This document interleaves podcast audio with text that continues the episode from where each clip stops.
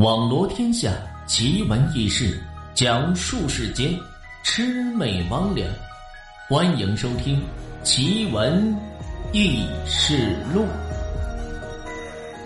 灵异事件，今天依旧是为大家带来一封听友的投稿。这件事情得从十五年前说起，那时我还是一个十几岁的孩子。那年夏天，我们村子里发生了一件大事。村子里一下淹死了两个十几岁的孩子，而这两个小孩还都是我的发小，死的也很是诡异。严肃的说来，这两个发小的水性都很是不错。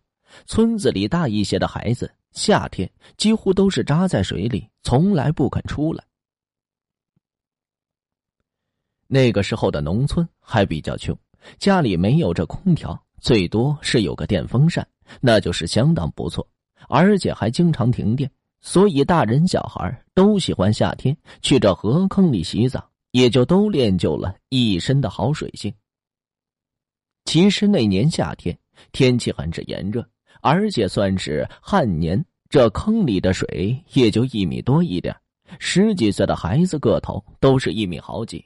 站在这坑里洗澡，除非是特别低的地方，否则这水连头都没不过。但奇怪就奇怪在这样的一个坑里，同一天淹死了我两个发小。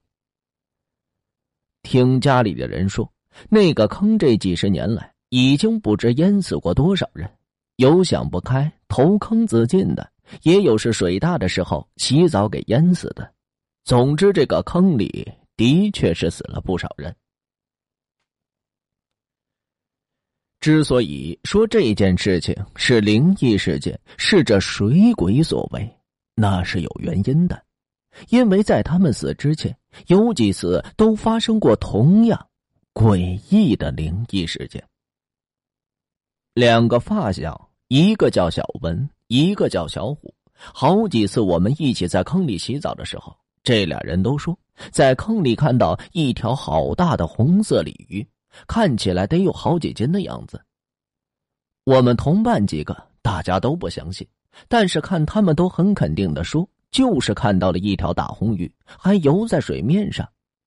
甚至有一次，我跟小文两人坐在岸边吹风的时候，小文突然是惊呼一声：“哎，你看那条红鱼又出现了！”我顺着小文指的地方看去，并没看到什么红色的鱼。紧接着，小文就跳到水里，两只手还不停的是抓来抓去，眼睛里充斥着惊喜。可诡异的是，我并没看到什么红色的鱼。抓了好一会儿，小文一脸失落的就跑上来，说没抓住，让这条鱼给跑了。我当时就觉得他是脑子有问题，哪有什么大红鱼？小文当时还气愤的说：“是我眼瞎了。”不只是我，除了小虎，我们所有的人都不信，也从来就没见过什么红色的鱼。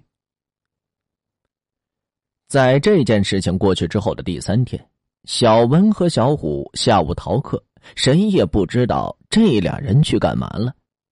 等我们放学之后，路过那个坑的时候，就看到这坑边上是围满了人。小文、小虎家的亲戚都趴在这坑边，还有在那哭的。坑里还有好几个大人不停的打捞着什么。